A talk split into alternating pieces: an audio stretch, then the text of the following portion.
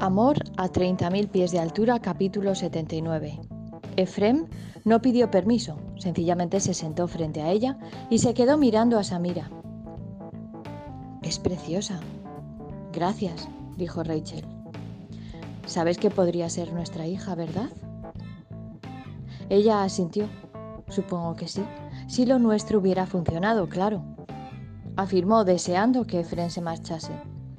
Lo nuestro no funcionó porque tú eras una aburrida, comenzó a retratar en una especie de defensa.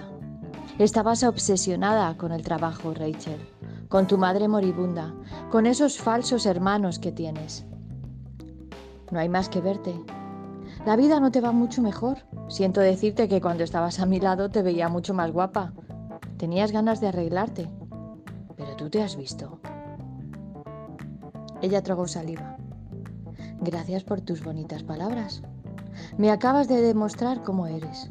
No has cambiado ni un ápice, Fren. Sigues siendo el mismo tipo narcisista que conocí. Rachel hizo un gesto al camarero y dejó un billete para que se cobrase. En ese momento, mientras agarraba el carrito de su hija, sonó el teléfono. Rebuscó en su bolso logrando descolgarlo para encontrar la voz de Karin al otro lado. Cariño, le tengo que prestar mi coche a un compañero, el suyo se ha averiado. ¿Podrías venir a buscarme? Efren se despidió con un gesto de la mano, cruzó de acera y sintió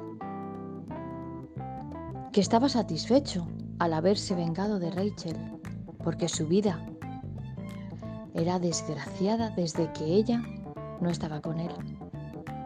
Se dio cuenta de lo que había perdido. Rachel, sin embargo, había caído en su trampa.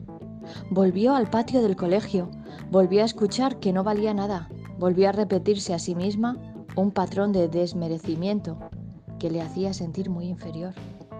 Regresó a casa y obsesivamente buscó algo de vestir, favorecedor, para ir al aeropuerto.